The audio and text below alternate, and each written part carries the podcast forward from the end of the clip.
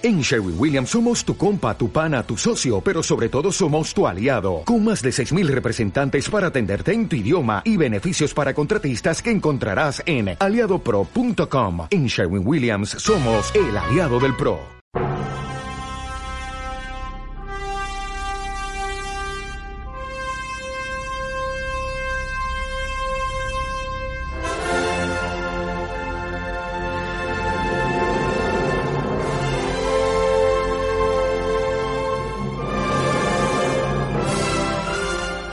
Bienvenidos a Odisea de Cine.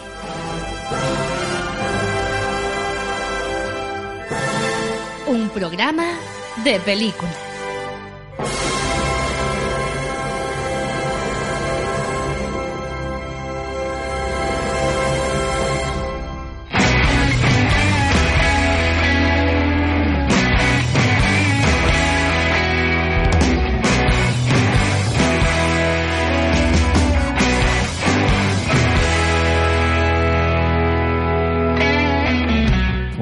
Tardes cinéfilos y bienvenidos una semana más a Odisea de Cine, programa semanal sobre el séptimo arte. Mi nombre es Nauset Melian y esta semana, coincidiendo con el estreno de Spectre, nueva película de James Bond, creo que es la ocasión perfecta para repasar las últimas películas de la saga, en concreto las lideradas por Daniel Craig, que ha sido el último Bond hasta la fecha. La franquicia de James Bond se ha extendido a lo largo de varias décadas, teniendo muchísimo éxito en casi todos los niveles y siempre sabiendo renovarse, no solo en cuanto a su protagonista principal, sino también a la hora de contarnos historias nuevas y refrescantes que encajen con la década en la que han sido filmadas. Este nuevo Bond que comenzó en el año 2006 con Daniel Craig fue una vuelta de tuerca bastante importante a la franquicia y debido al estreno este fin de semana de Spectre, he decidido analizar las anteriores tres películas de la saga protagonizadas por el citado Daniel Craig. Así que pongámonos en marcha y comencemos a analizar las últimas tres películas de James Bond en Odisea de Cine.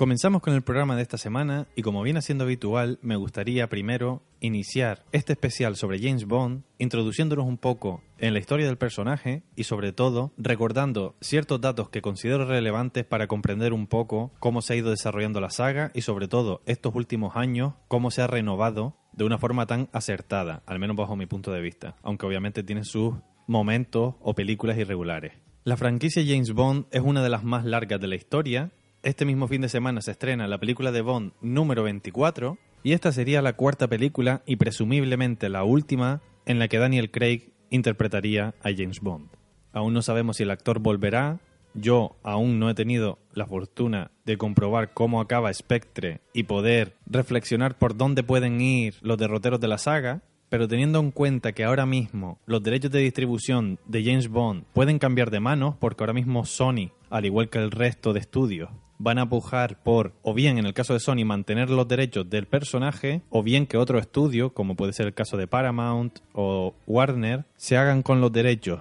del personaje y las películas de James Bond cambian de estudio, lo cual sería de bastante importancia. Así que es bastante probable que Spectre sea la última película de James Bond con Sony, lo cual me hace pensar que quizás sea la última en la que Daniel Craig aparezca interpretando al personaje. Además, en estas últimas semanas que él ha estado promocionando la película, y concretamente en una entrevista, Daniel Craig dijo literalmente que ahora no podría pensar en hacer otra entrega de Bond, que quizás dentro de año y medio, dos años, podrían volver a preguntarle sobre interpretar al personaje y ahí ya sí se lo pensaría pero también reconoció que básicamente si volviera a ser una película de Bond sería por el dinero, no por las ganas de interpretar al personaje, porque al fin y al cabo estamos hablando de un actor que ya está rondando los 50 años y no los tiene ya cumplidos Y son muchos años, desde el año 2006 en concreto, interpretando al personaje y dejándose la piel en unos rodajes muy sacrificados, ya que al fin y al cabo tienes que estar continuamente viajando por todo el mundo, rodando secuencias de acción donde necesitas que tu físico esté al 100%, y no solo eso, sino también es el cansancio de tener que recorrerte medio mundo para promocionar la película con el consecuente jet lag y cansancio no solo físico, sino también mental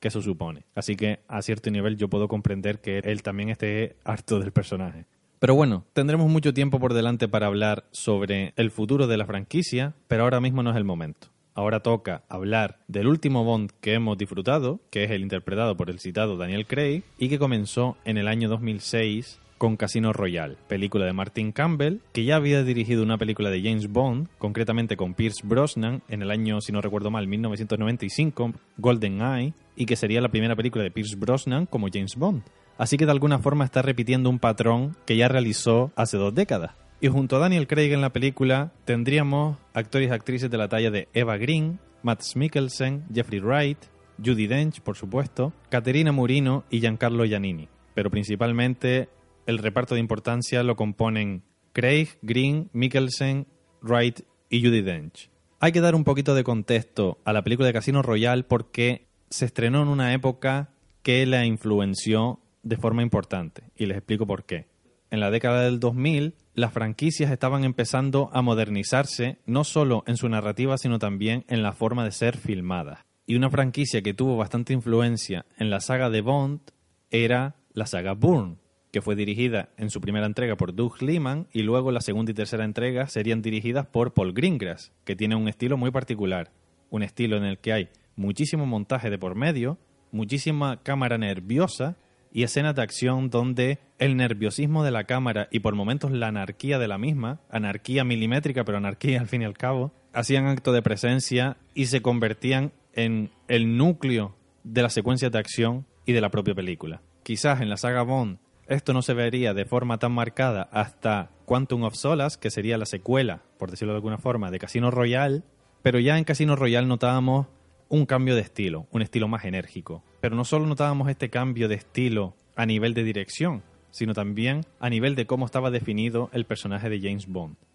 Estamos acostumbrados a que James Bond sea un personaje principalmente elegante, siempre con esa tranquilidad y calma que le proporciona esa actitud siempre de cierta frialdad, pero también carisma y presencia. Y a eso siempre le va unido el hecho de ser un mujeriego, de tener unos hábitos siempre muy particulares y que se han repetido por activa y por pasiva a lo largo de toda la franquicia. Y también, obviamente, el hecho de que está siempre rodeado por gadgets, es decir, herramientas u objetos que le ayudan a desenvolverse mejor en sus tareas de espionaje y que le ayudan a salir de muchos problemas a lo largo de cada una de las historias que componen el personaje.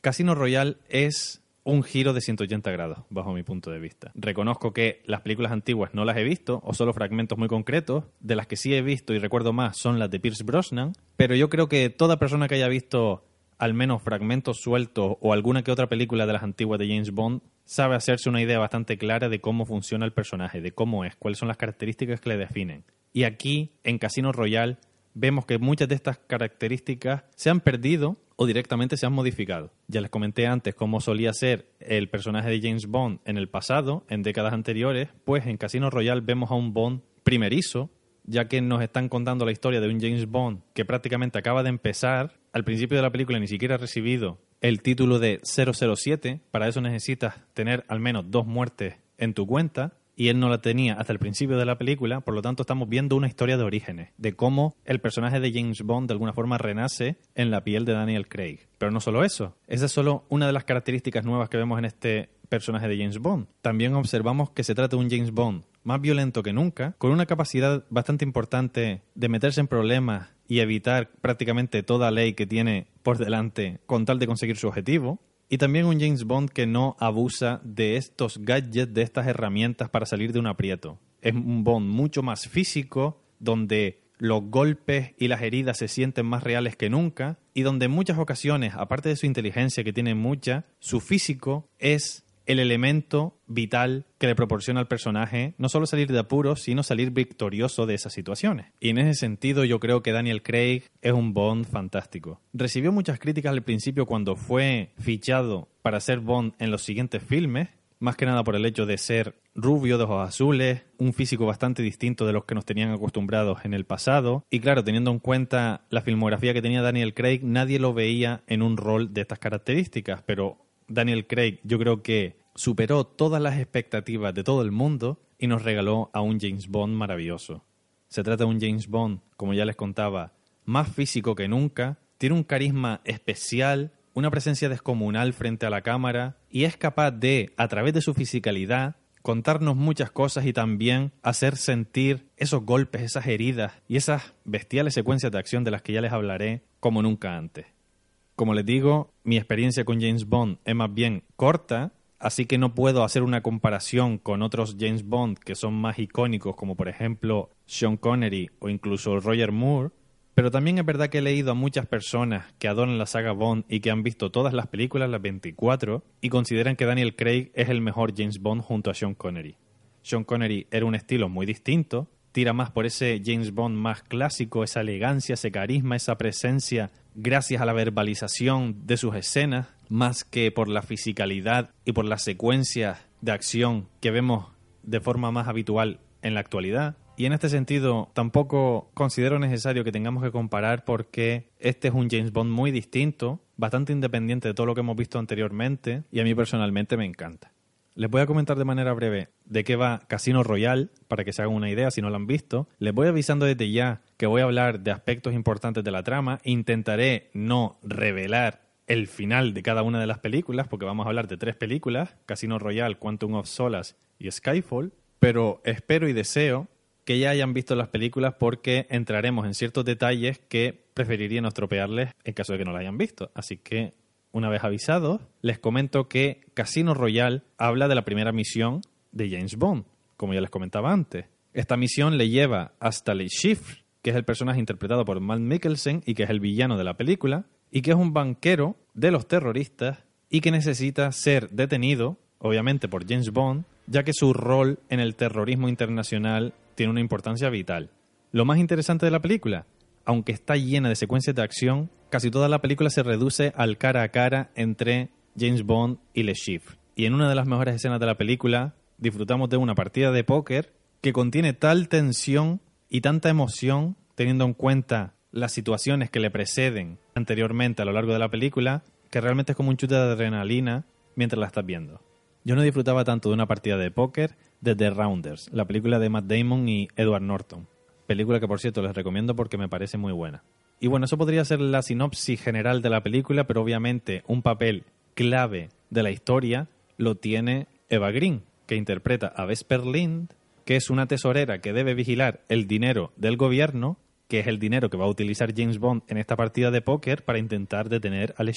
Y como nos podríamos imaginar, hay tensión sexual, aunque en este caso con una vuelta de tuerca, porque también hay tensión emocional entre el personaje de Daniel Craig y Eva Green. Y esta es una de las principales bases de la película para que Casino Royale sea hoy en día, bajo mi punto de vista y teniendo en cuenta que mi experiencia con la saga James Bond es escasa, Casino Royale me parece la mejor película de James Bond que yo haya visto. Estamos mal acostumbrados, desgraciadamente, a ver a un James Bond que trata a las mujeres como objetos, y ese no es solo el problema, sino que después también las mujeres son utilizadas en la película a partir de la narrativa del guion de la cinta como objetos, como intereses románticos o sexuales del protagonista y realmente no tenían mucho más que contar, no aportaban demasiado. Pero en esta película no. En esta película Eva Green tiene un papel importantísimo, es un papel que está escrito con capas, tiene tridimensionalidad, tiene conflictos y creo que es una de las mejores bases que posee la película. Una vez que aparece Eva Green, ya no le puedes quitar los ojos de encima,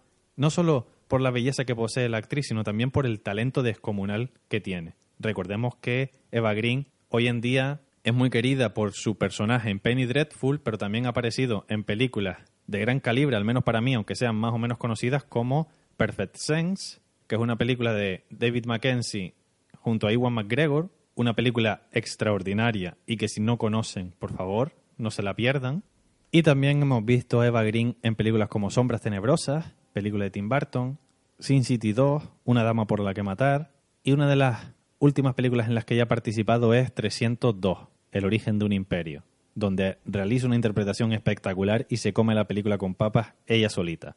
Les comentaba que los personajes femeninos en las películas de James Bond rara vez tenían algo importante que aportar a la trama principal. Pero en esta película, en Casino Royale, observamos que el personaje de Eva Green, Vesper Lind, no solo tiene una importancia vital en la trama, sino que provoca un cambio como no habíamos visto nunca en James Bond. Consigue que James Bond se enamore y se plantee seriamente abandonar su tarea como espía y dedicar su vida simplemente a pasar el resto de sus días con la mujer que ama. A mí me parece un cambio descomunal respecto a otras entregas de la saga, no solo por el comportamiento de Bond, por el desarrollo de su personalidad y de su actitud respecto a la vida que él tiene en esta historia, sino por cómo personajes del exterior le cambian y en concreto el personaje de Vesper Lind, que es una mujer y que las mujeres han sufrido tanto en esta saga por su machismo, que da gusto y es un soplo de aire fresco observar que existen papeles femeninos potentes que aportan cosas a la trama y que incluso pueden ser robaescenas totales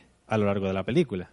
Otra de las bases de la película, bajo mi punto de vista, es el personaje de Matt Mikkelsen, Le Chiffre, que es el villano de la historia, que en el primer tercio de la película no aparece, cuando cobra importancia a partir del segundo tercio y hacia el final, pero a pesar de ser un villano que no es de los más icónicos, sí me parece un villano más que digno porque Matt Mikkelsen es un actorazo. Si no han visto la película La Casa, se las recomiendo encarecidamente porque me parece una auténtica pasada. Es una película devastadora, pero es una película que merece muchísimo la pena y Mikkelsen está impresionante. Y en esta película es un trabajo notable y creo que una frase que escuché ya hace muchos años sobre esto del cine es que muchas veces tu película es tan buena como tu villano. Es decir, que si tienes un villano basura, pues la película quizás no sea basura, pero va a ser muy decepcionante. Y si tienes un villano a la altura de las circunstancias, tu película va a crecer muchísimo. Y yo creo que en esta película ocurre lo segundo. Al tener un buen villano, eso ayuda a que la película sea más equilibrada. Y por lo tanto, a la larga, y sobre todo en revisionados de la película, la sensación que uno tiene es que andamos con una película que es redonda en casi todos los sentidos.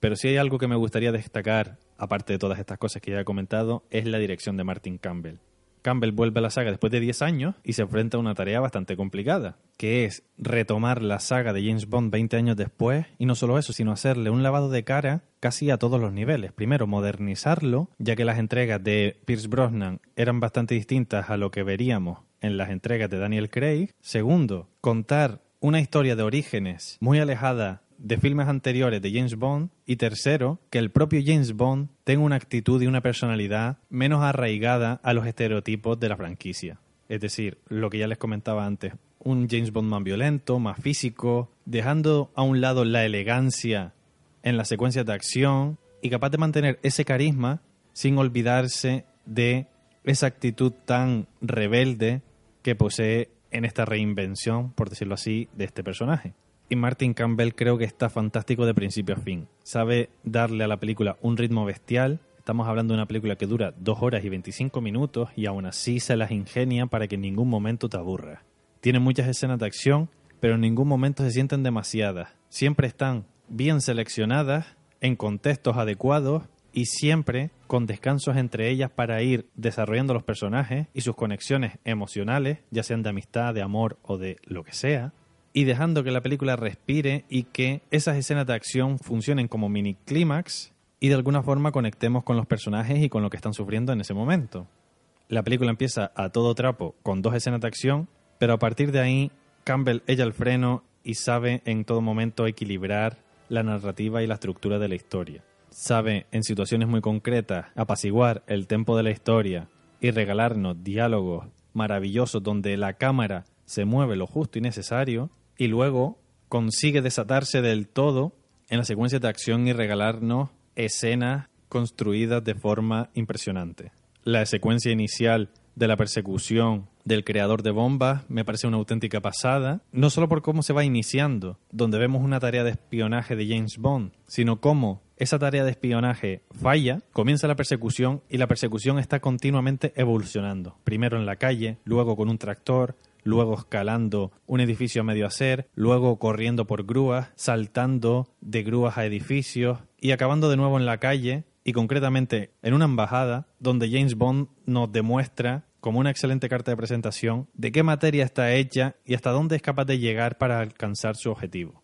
Más adelante tendríamos otras secuencias de muchísimo nivel, como la persecución en coche cuando quieren explotar un avión enorme en lo que es el prototipo de esa empresa de, de aviación, y terminando con una escena que si bien podríamos considerarla de acción, realmente es una escena de tensión pura y dura, que es la escena en el aeropuerto en la que James Bond está persiguiendo su objetivo y es todo el rato el juego del gato y el ratón, intentando no despertar sospechas del villano de turno e intentando conseguir la información que necesita sin ser visto para luego darse cuenta de que su estrategia no ha funcionado y pasar a un rol más activo. Pero sin duda dos de mis escenas favoritas de la película son el diálogo hacia la mitad de la película entre Vesper Lynn y James Bond, que es el momento en el que se conocen, donde ambos quedan definidos a la perfección en un diálogo en el que están continuamente intentando descifrar el uno al otro, al mismo tiempo que su orgullo se interpone entre ambos e intentan demostrar, primero, la inteligencia que poseen y segundo, que no van a dejarse pisotear por el otro en ningún instante. Así que, de alguna forma, es una lucha psicológica entre ambos que dura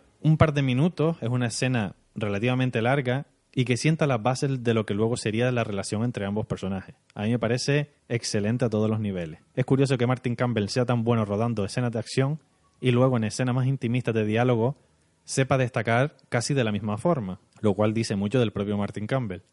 Y otra de mis escenas favoritas de la película es la escena de la partida final de póker, en la que los primeros planos, los planos generales, lo que es la base del cine, que se hace desde El nacimiento de una nación, la película de Griffith, que se estrenó allá en el año 1915 y donde ya se utilizaban las principales herramientas de lo que viene siendo el cine actual. Plano general, plano medio, primer plano, primerísimo plano, plano contra plano, picados contra picados. Todas estas herramientas que son tan viejas como el cine propio funcionan de maravilla en esta secuencia de la que les hablaba, la secuencia de la partida de póker. Y creo que Campbell está sembradísimo a la hora de utilizar estos recursos para que la partida de póker, que es tan importante para la historia de la película funcione como uno de los picos de la película, uno de los clímax, y esa tensión desbordante acabe con un chute de adrenalina como consecuencia del fin de la propia escena. Pero la cosa no acaba ahí, porque ya hablando de un nivel más general de lo que es la narrativa de la película y dejando a un lado la fantástica dirección de Martin Campbell, creo que el final de la película, que muchas veces en muchas películas no termina de alcanzar lo que le precede y por lo tanto quizás se queda un cierto regusto amargo en la boca del espectador. Creo que en esta película mantiene el nivel de forma excelente y creo que es un final perfecto para la historia que nos quería contar Martin Campbell. Es un final agridulce donde dejamos a James Bond con mucha confusión y frustración, pero también con sed de información, de venganza. Y creo que es una forma perfecta de finalizar la película y una carta de presentación del nuevo Bond perfecta para luego seguir desarrollándolo en su secuela, que sería Quantum of Solace, y de la que voy a hablar de forma inminente. Pero ya para terminar con Casino Royale, me gustaría decir ya a nivel general que es mi película favorita James Bond, una de mis películas favoritas de acción de los últimos 8 o 10 años, y a pesar de que ya la he visto 5 o 6 veces, me sigue pareciendo una película entretenidísima, con un ritmo espléndido y que en todo momento consigue su propósito. Primero, entretener. Segundo, sorprender al espectador. Tercero, regalarnos personajes icónicos en nuevos escenarios y con comportamientos alejados de la redundancia que podía alcanzar el cansancio de la propia franquicia de James Bond. Y yo creo que si englobamos todas estas características, el resultado es una película sobresaliente y un perfecto comienzo de esta aventura que inicia Daniel Craig con Casino Royale en el año 2006. En el año 2008 se estrenaría Quantum of Solace, película de Mark Foster, y donde el guion correría a cargo, que eso no lo comenté antes y que ahora aprovecho para recordarlo. El guion corre a cargo de los mismos guionistas que escribieron Casino Royale, que son Robert Wade, Neil Purvis y Paul Haggis. Y obviamente no puedo hablar de Quantum of Solace sin comentar algo que yo considero vital para comprender un poco el resultado de la película, que bajo mi punto de vista no fue nada bueno. Quantum of Solace se estrenó en el año 2008 y concretamente en el año 2007 hubo una huelga de guionistas que sacudió Hollywood como pocas veces en su historia y que provocó numerosos retrasos en la producción de muchas películas y series de televisión, pero también que los guiones se acabaran en muchas ocasiones a la carrera y no se pulieran de la forma que necesitaban, provocando que muchas películas estrenadas entre el año 2008 y 2009 tuvieran una calidad mucho menor de lo que uno hubiera pedido en un primer momento. Un caso concreto, aunque sea una franquicia totalmente distinta y que quizás las expectativas fueran más bajas, Transformers 2, La venganza de los caídos. No solo es la peor película de la saga, sino una de las peores películas de los últimos 8 o 10 años y una película que básicamente me causó vergüenza ajena mientras la veía en el cine. Quantum of Solas no da vergüenza ajena, afortunadamente, para mi salud mental, pero hay que reconocerle que tiene muchísimos defectos y que en muchas ocasiones no funciona ni una cuarta parte de bien de lo que lo hace Casino Royale. Quantum of Solas, recuerdo haberla visto solo una vez, fue en cines en el año 2008 y como no podía ser de otra forma, no podía ser un nuevo programa de Odisea de Cine hablando de una película con una memoria vaga sobre lo que ocurría en ella. Así que lo que he hecho esta semana ha sido revisionar toda la saga, bueno, toda la saga, la trilogía de Daniel Craig, para tenerla fresquita, y eso es lo que he hecho. Así que ahora las tres películas las recuerdo perfectamente y ahora puedo hablar con conocimiento de causa sobre Quantum of Solace principalmente porque era la menos que recordaba y la que peor recordaba en mi memoria. Y créanme cuando les digo que el visionado no le ha ayudado nada.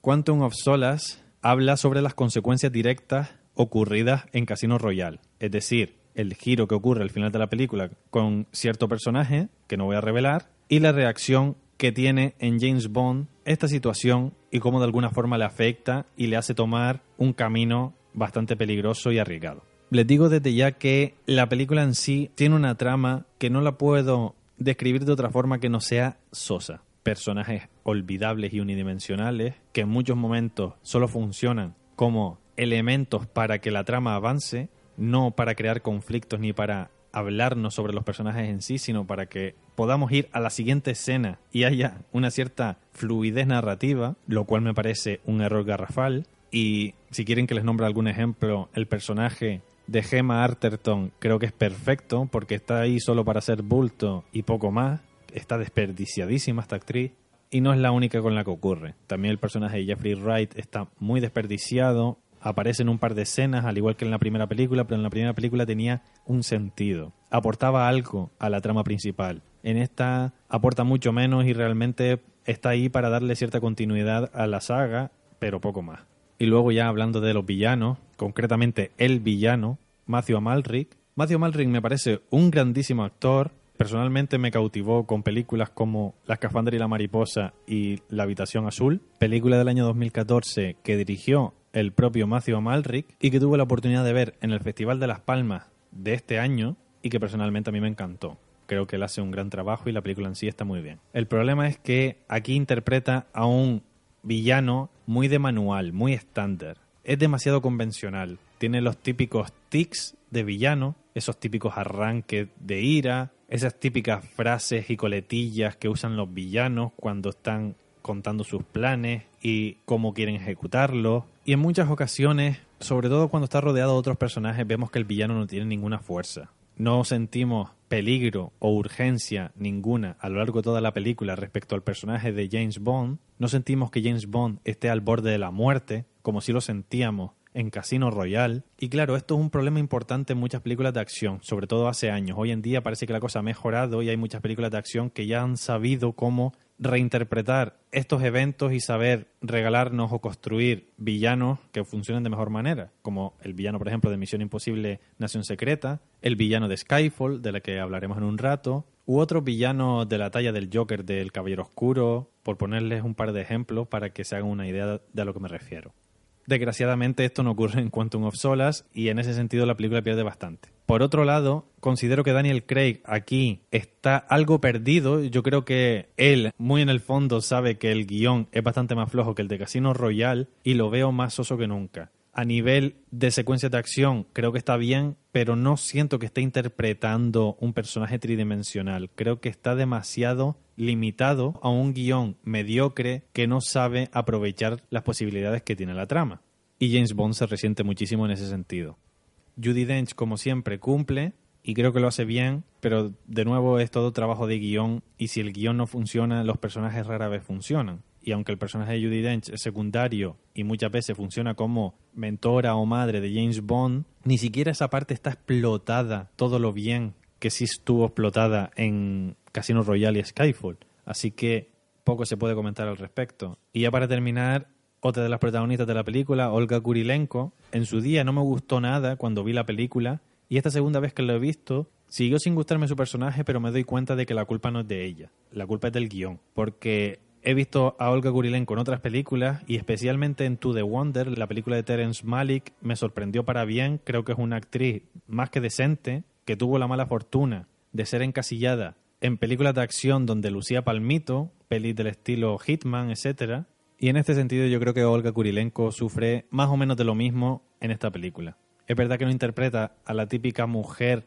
florero que está ahí solo como interés amoroso, ya que realmente interés amoroso entre ella y James Bond es poco, por no decir nulo, y es verdad que le dan un background interesante al que ella pueda apoyarse para regalarnos un personaje con un arco argumental que tenga cierta chicha, ¿no? que tenga cierta fuerza pero en ningún momento me creo a su personaje por cómo está escrito, no entiendo muchas de las decisiones que toma, que es algo que ocurre muy a menudo en esta película, no solo con su personaje, sino con todos los personajes, están continuamente tomando decisiones que me parecen estúpidas e ilógicas, y claro, eso cada vez te va sacando más y más de la película. No entiendes por qué los personajes toman los caminos que toman y por qué toman las decisiones que toman porque en el contexto de la película uno va viendo cómo se desarrollan los acontecimientos y si no te crees cuáles son las aspiraciones, los objetivos, las expectativas de estos personajes, al igual que sus miedos, sus frustraciones, es difícil, primero, empatizar con ellos y segundo, entender por qué hacen lo que hacen. Yo en muchos momentos en este revisionado, quizá no me llevaba la mano a la cabeza, pero hacía un gesto en plan, ¿qué demonios está pasando? Porque no entendía por qué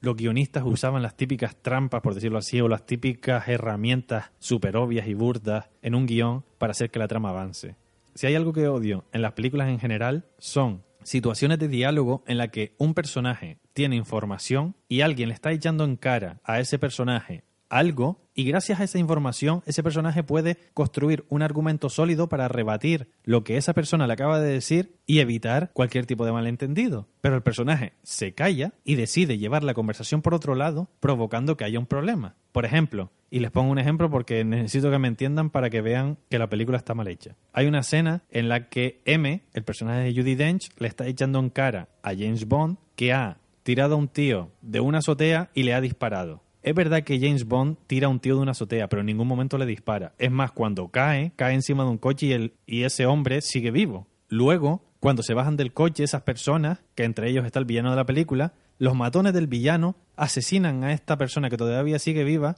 disparándolo en, en, varias ocasiones. Y si James Bond en ese instante le hubiera dicho a M, hey, que yo no he disparado a nadie, yo solo lo tiré de la azotea y seguía vivo cuando cayó encima del coche. Es verdad que ella no habría estado contenta, pero por lo menos no le haría cruz y raya a James Bond como lo hace en esa escena y acaba diciéndole a su guardia que arresten a James Bond y se lo lleven esposado. Y esa información la tenía James Bond en su cabeza y no fue capaz de verbalizarla y comentárselo a ella para que ella vea que él no es el malo. Lo más gracioso de esta escena es que James Bond, como era inevitable, se deshace de esos guardias que le tienen esposado, se vuelve a cruzar por el pasillo con M y Bond se marcha después de decirle un par de frases e inmediatamente M, que acaba de literalmente decirle que se lo lleven esposado para encarcelarlo o para tener un juicio, le dice a uno de sus guardias que vigile los pasos de Bond, pero para ayudarle porque confía en él. Y todo ocurre en menos de dos minutos. Es absolutamente ridículo. M está decepcionada por el comportamiento de Bond, le ha sacado de quicio y quiere alejarlo de esta misión. Se lo llevan esposado bajo la protección de la guardia de M, y dos minutos después él se deshace de esa guardia, le dice tres frases a ella, y de repente ya ella vuelve a confiar en él y le dice que le ayuden en todo lo que puedan. A eso me refiero yo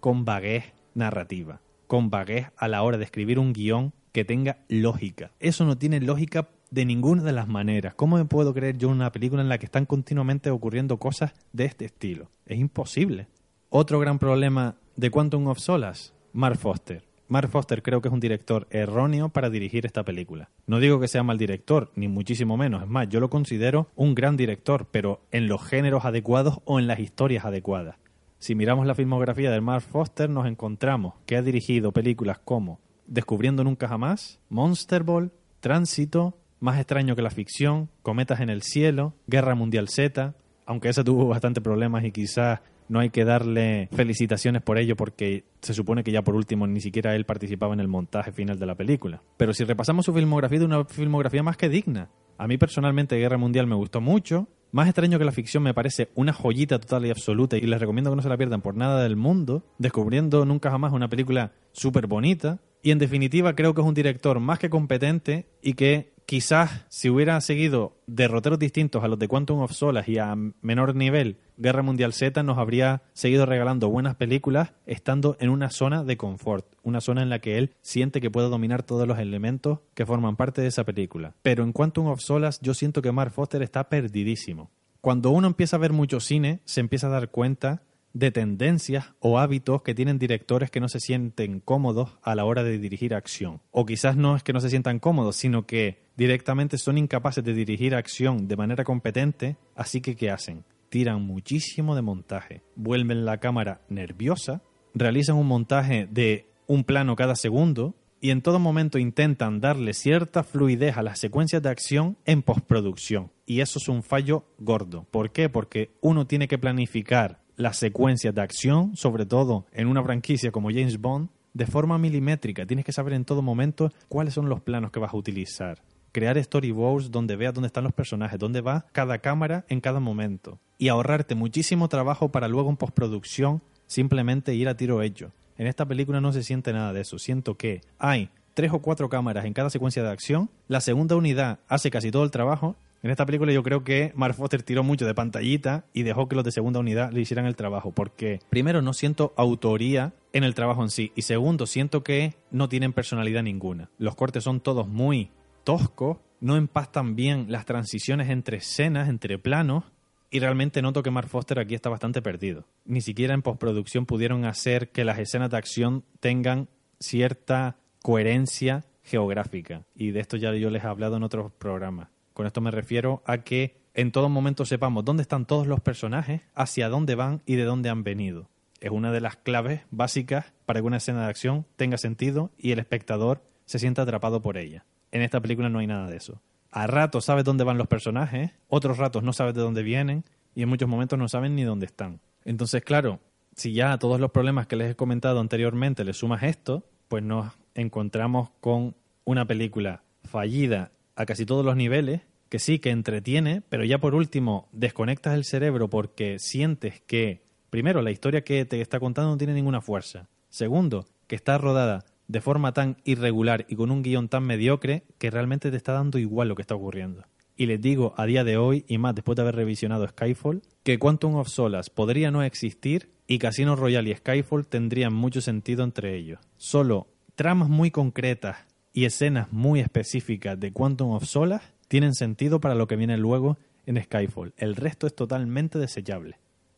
Y bueno, no me voy a alargar mucho más con Quantum of Solace porque ya creo que he dejado bastante claro y he explicado de forma mínimamente detallada por qué no me gusta, por qué no me gusta nada, para ser sincero. Y a día de hoy, sin haber visto Spectre, obviamente, considero que Quantum of Solace es la peor película que ha protagonizado Daniel Craig de James Bond. Creo que la huelga de guionistas se notó en el guion final para la película y creo que Mark Foster fue un miscast importante y que quizás Sony debió plantearse otras opciones para dirigir la película.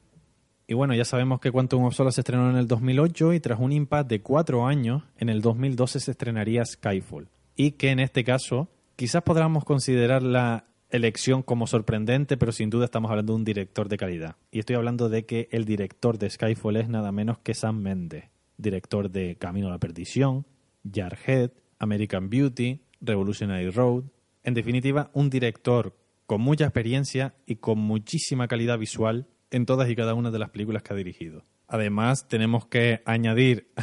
a la inclusión de Sam Mendes el hecho de que Mendes se ha traído a su compañero de fatigas, Thomas Newman, para la banda sonora de la película, ya que ambos suelen trabajar juntos en los proyectos de Sam Mendes, pero además de Thomas Newman, Sam Mendes vuelve a coincidir con el mismo director de fotografía de Revolutionary Road para Skyfall y ese es nada más y nada menos que el gran, el enorme Roger Dickens, que es uno de los mejores directores de fotografía en la actualidad y yo diría que de los últimos 20, 25 años. Y no hay que ser muy listos para entender cómo van las cosas. Si unes muchas fichas de grandísimo nivel y de mucho talento detrás, lo normal es que, al menos a nivel técnico, la película luzca de maravilla. Y es lo que ocurre en esta película. Sobre todo a nivel de fotografía. Me voy a detener un momento a hablar de la fotografía de Skyfall porque a mí es que me tiene maravillado. Roger Dickens consigue, gracias a su unión con Sam Mendes en Skyfall, que cada uno de los planos de Skyfall sea una fotografía.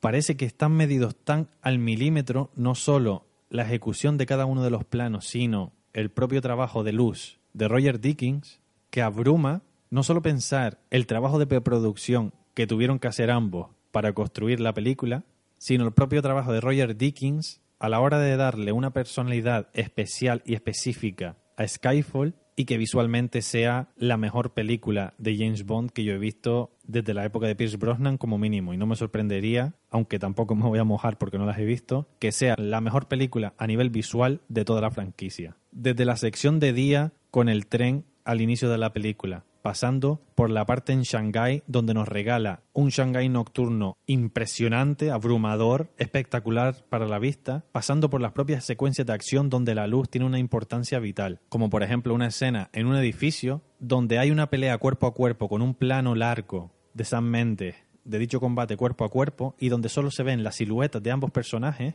en este caso James Bond y uno de los villanos, y lo único que iluminan un poco las caras o los cuerpos de estas dos personas mientras están luchando son los disparos aleatorios que surgen accidentalmente a lo largo de su pelea con una de las pistolas que posee el villano. La confección de esa escena es tan visualmente brutal que dan ganas de levantarse y aplaudir. O simplemente, si estás viendo el DVD o el Blu-ray en casa, retroceder de nuevo y volver a ver la secuencia entera porque, aunque apenas dura un minutito, es un auténtico gustazo para la vista. Hay pocos directores de fotografía que sean capaces no solo de, gracias a su labor, hacer que la escena sea mejor, sino que esa personalidad que le imprime a la película se te quede grabada a fuego meses o años después de haberla visto. Y es lo que a mí me ocurrió con Skyfall, que también la he revisionado esta semana, obviamente, pero que ya desde que salí del cine en su día, cuando la fui a ver hace tres años, me pareció una auténtica pasada. Y lo sigo manteniendo. Sé que me he adelantado y ni siquiera les he contado más o menos de qué puede ir Skyfall,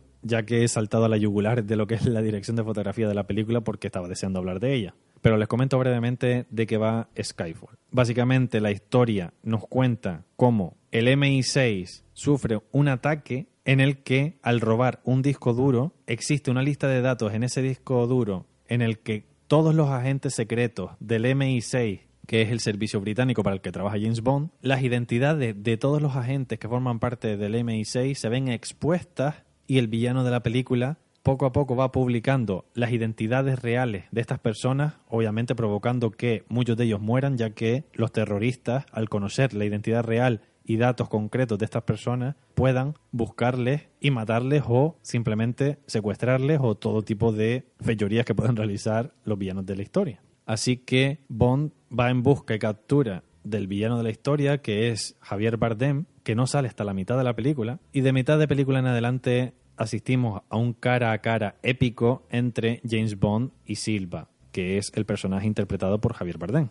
Y ya que hemos nombrado a Javier Bardem, ¿recuerdan que les dije antes, cuando estábamos hablando de Quantum of Solace, que en muchas ocasiones, sobre todo en películas de acción, tu película es tan buena como tu villano? Pues Skyfall, si es tan buena, en gran parte gracias a su villano. Un villano maquiavélico, más listo que el hambre, con muchísimo carisma y personalidad y que está elevado gracias a la brillante interpretación de Javier Bardem. Javier Bardem ya nos tiene acostumbrados a interpretar a villanos en otras películas. Es más, el único Oscar que tiene en su poder es por interpretar al villano de No es País para Viejos, la película de los Cohen, y en la que está fantástico también. Y en esta película vuelve a regalarnos otro villano para la historia, pero es un villano muy distinto. Es un villano que juega continuamente con el tema de la sexualidad, de sus preferencias, tiene un estilo muy particular en su vestimenta y el toque, por decirlo así, afeminado que le proporciona Javier Bardem al personaje, no solo nos regala a un villano original, refrescante, distinto,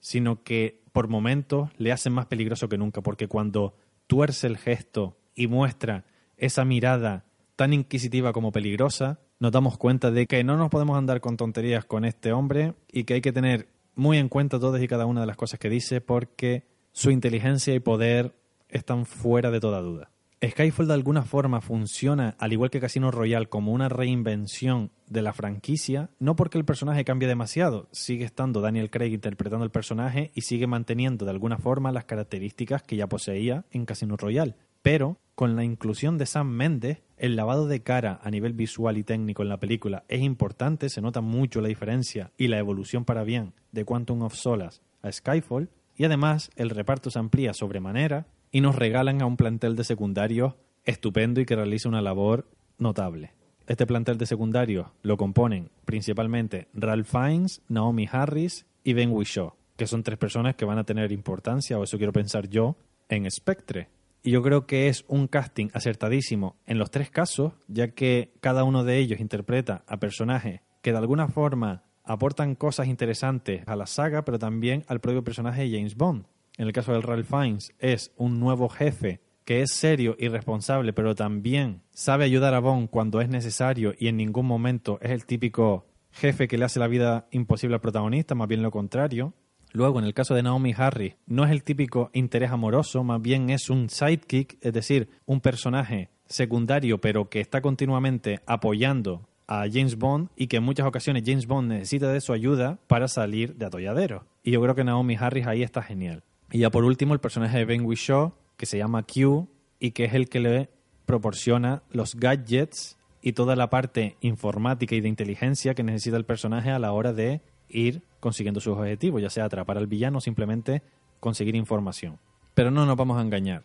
Javier Bardem aparece de mitad de peli para adelante, Ralph Fiennes, Naomi Harris y Ben Whishaw aparecen a lo largo de toda la película, pero en roles muy secundarios y realmente la función está liderada tanto por Daniel Craig como por Judy Dench. Judy Dench tiene un rol ampliado en esta película, tiene más minutos para brillar y vemos un poco más la relación de la que ya les hablaba antes, de mentora o madre adoptiva de James Bond. Y aunque en muchas ocasiones James Bond la sigue sacando de quicio, se nota que existe conexión emocional entre ambos y que realmente hay mucho cariño, ya que al fin y al cabo han compartido tres películas juntos y ya notamos cómo esa fraternización que existe entre ambos personajes ha crecido y ese cariño hace que la película tenga una emoción muy especial. Obviamente no les voy a desvelar el final de la película, pero yo creo que está muy bien hecho y yo creo que tanto Daniel Craig como Judy Dench tienen muchísima química juntos y es cuando mejor ha funcionado su relación a lo largo de estas últimas tres películas. Daniel Craig, tras estar un poco perdido en Quantum of Solace, vuelve a estar mejor que nunca y creo que aquí tiene muchísimo más con lo que jugar, porque nos encontramos a un James Bond que ha estado al borde de la muerte, que parecía que se iba a retirar como espía del servicio secreto británico, para luego volver, quizás no con toda la capacidad que sí poseía en Casino Royale o Quantum of Solace. Es un Bond más mermado físicamente y que quizás no posee todas las herramientas que sí poseía en el pasado para conseguir sus objetivos, pero su fiereza, su fuerza y sus ganas de sobreponerse a los obstáculos nos hacen disfrutar de un Bond de, de, alguna forma que, como él mismo dice en la película, sufre una resurrección y renace de sus cenizas para regalarnos el mejor Bond hasta la fecha junto a Casino Royale. Y bueno, como estamos hablando de una franquicia de películas, pero sobre todo estamos hablando de una trilogía de películas lideradas por el mismo actor, pues es muy fácil entrar al trapo de las comparaciones. Y yo lo voy a hacer, pero solo para que entiendan de alguna forma cuál es mi opinión al respecto de estas tres películas y para ir ya cerrando el programa de esta semana, pero también para que lo tengan en cuenta de cara a, en caso de que no hayan visto esta trilogía de películas de Daniel Craig, que sepan de alguna forma moderar sus expectativas y también sepan a lo que se van a enfrentar con cada uno de los visionados. Así que en este sentido yo diría que Casino Royale es la mejor película de las tres, la más completa, la que tiene mejor ritmo, la que tiene mejor ejecución de situaciones tanto emocionales como de argumento en sí, la narrativa de la propia película, y que está casi al mismo nivel visual y técnico que Skyfall. Quizás Skyfall está un escalón por encima en este sentido, pero a nivel de dirección yo creo que Martin Campbell no tiene demasiado que envidiar a lo que hace Sam Mendes. Aunque Sam Mendes yo creo que hace una labor espectacular. Ya sabemos que Sam Mendes tiene un gusto exquisito para lo visual y para la composición de sus escenas. Ya les he comentado que es el director de Revolutionary Road, Camino a la Perdición, American Beauty, Jarhead. Es un grandísimo director. Así que ya nos podíamos imaginar que la composición de las escenas de Skyfall iba a ser maravillosa. Y Méndez cumple sobradamente con el objetivo. Pero principalmente por el guion, por la historia que cuenta y por el ritmo que le imprime Campbell, considero que Casino Royale está un poquito por encima de Skyfall. Luego, la segunda, en este top 3, por decirlo así, o en esta lista de tres películas, es Skyfall, de manera clara además. Creo que visualmente es la mejor de las tres. Y también creo que asistimos al rol más interesante de Judy Dench en la saga y al mejor villano de la misma. Siempre hablando de estas tres últimas películas, que es el personaje de Javier Bardem, ya que lo considero superior a los villanos de las anteriores películas, que son Matthew Malrick y Matt Mikkelsen. Y ya por último, alejadísima de ambas películas quedaría Quantum of Solace, que es fallida en casi todos los sentidos, donde un guion pobre, un director que en muchos momentos se ve sobrepasado por la película que tiene entre manos y por un reparto bastante soso que no tiene mucho que hacer por culpa del guion y la historia que nos quiere contar, pues nos encontramos con una película bastante decepcionante a todos los niveles y que afortunadamente la saga supo recuperarse de dicho bache y regalarnos una película tan genial como Skyfall. Ahora toca esperar qué nos ofrece Sam Mendes de nuevo, que vuelva a la dirección con Spectre. Esta vez no tenemos en la fotografía a Roger Dickens, pero tenemos a Hoyte Van Hoytema, que es un grandísimo director de fotografía también. Es el director de fotografía de Her, la película de Spike Jones, e Interstellar, la última peli de Christopher Nolan. Y tengo mucha curiosidad por ver si finalmente se trata esta película de la última historia que veremos de James Bond con Daniel Craig como protagonista. Seguramente es la última película que Sam Mendes dirige de James Bond. Y como ya les comentaba al principio del programa, estamos en pleno proceso de puja por ver quién acaba con los derechos del personaje para seguir distribuyendo las películas de James Bond de ahora en adelante. Así que si Sony finalmente pierde los derechos del personaje y Warner, que por lo visto está apostando de forma agresiva por conseguir esta saga, se hace con los derechos del personaje, yo lo dejo caer. Ya sé que no tiene por qué ocurrir, pero Christopher Nolan siempre ha dicho desde el comienzo de su carrera que es un fan enorme de las películas de James Bond. Ya de alguna forma, de manera sutil o indirecta, realizó una peli de James Bond con origen, ya que tiene un estilo muy Bond a la hora de progresar en la historia y de regalarnos secuencias de acción. Y claro, Christopher Nolan, todas sus películas de los últimos años están distribuidas y producidas por Warner. Así que si Warner se hace con los derechos y Christopher Nolan, como fan de la saga, y como ya he dicho más de una ocasión que le encantaría dirigir una peli de James Bond, no me sorprendería que viéramos en el año, quién sabe, 2017-2018, una película de James Bond con Christopher Nolan como director y con un nuevo actor interpretando al citado James Bond, ya que Daniel Craig dice estar tan cansado de la saga y que necesita un break y que directamente si tuviera que hacer otra película sería por dinero y no por ganas. Así que quién sabe. A lo mejor vemos a Michael Fassbender o a Tom Hardy Quizás es pedir demasiado, ¿verdad? Pero bueno, uno puede soñar y pensar que quizás alguno de estos actores puede ser el nuevo James Bond. Supongo que lo sabremos pronto, ya que si esta es la última película de Daniel Craig como James Bond, en los próximos meses ya estarán apareciendo nuevas informaciones sobre por dónde puede ir la saga de ahora en adelante. Pero bueno, ya hablaremos de eso en el futuro, ahora no es lo que toca, lo que toca ahora es despedir el programa y ante todo, como siempre, me gustaría agradecer tanto los oyentes de Radio Diámetro como los que se descargan o reproducen el programa en ebooks, que estén una semana más escuchando Odisea de Cine. Espero que hayan disfrutado del programa y espero que esto no solo le haya hecho tener ganas de, o bien ver por primera vez esta trilogía de películas, sobre todo la primera y la tercera de James Bond, sino también revisitarla si hace mucho tiempo que no la ven y directamente acercarse al cine a ver Spectre, que se estrena en cine este mismo fin de semana y que la crítica parece que se está portando bastante bien con ella, aunque quizás no llega a los niveles de Casino Royale o incluso Skyfall. Digamos que se queda ahí en un término medio de buena película, vuelta a los orígenes del personaje y en líneas generales bien, aunque tampoco de forma súper espectacular. Pero bueno, esas son opiniones de críticos, no es mi opinión personal y estoy deseando verla para poder opinar con conocimiento de causa. Así que yo me despido por hoy, espero que hayan disfrutado de este programa centrado en las últimas películas de James Bond. Y ante todo no me voy a liar mucho más, ya que creo que lo básico lo he abarcado a lo largo de esta horita de programa. Y solo les deseo que pasen un buen fin de semana, que vean mucho cine y ante todo, muchísimas gracias por estar ahí una semana más escuchando Odisea de Cine.